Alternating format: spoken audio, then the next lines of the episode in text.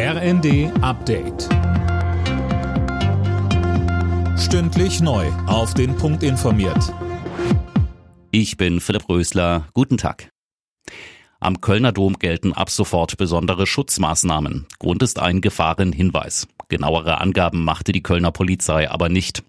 Die Bild hatte zuvor berichtet, dass die Sicherheitsbehörden von Deutschland, Österreich und auch Spanien Hinweise bekommen haben, dass Islamisten möglicherweise Anschläge an Weihnachten oder Silvester planen. Der Kölner Dom wurde am Abend unter anderem mit Spürhunden abgesucht. Wer heute rein will, wird vorab kontrolliert. Die Hochwasserlage in Deutschland hat sich weiter zugespitzt. Besonders betroffen sind der Norden und Westen. Die Einzelheiten hat Sarah Pleckert. Die Weser im Dreiländereck Nordrhein-Westfalen, Hessen und Niedersachsen hat inzwischen die höchste Warnstufe erreicht. Bewohner einiger Orte wurden aufgerufen, ihre Wertsachen aus Keller und Erdgeschoss in Sicherheit zu bringen und sich auch auf eine eventuelle Evakuierung vorzubereiten.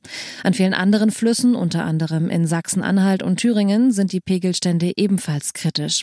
Die Feuerwehr ist wegen überfluteter Keller und Straßen bereits vielerorts im Dauereinsatz.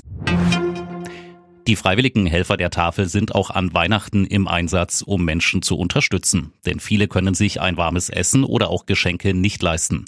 Der Vorsitzende der Tafel, Andreas Steppun, ist froh, dass in diesem Jahr wieder zahlreiche Spenden eingegangen sind.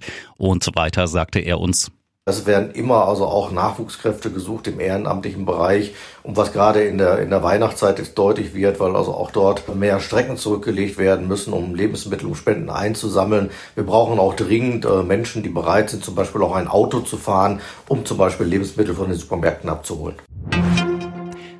Deutschland hat in den letzten Wochen etwa sieben Prozent mehr Gas verbraucht als im Vorjahreszeitraum. Das geht aus Daten der Bundesnetzagentur hervor, schreiben die Funke-Zeitungen.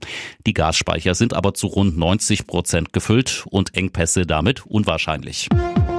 Alle Nachrichten auf rnd.de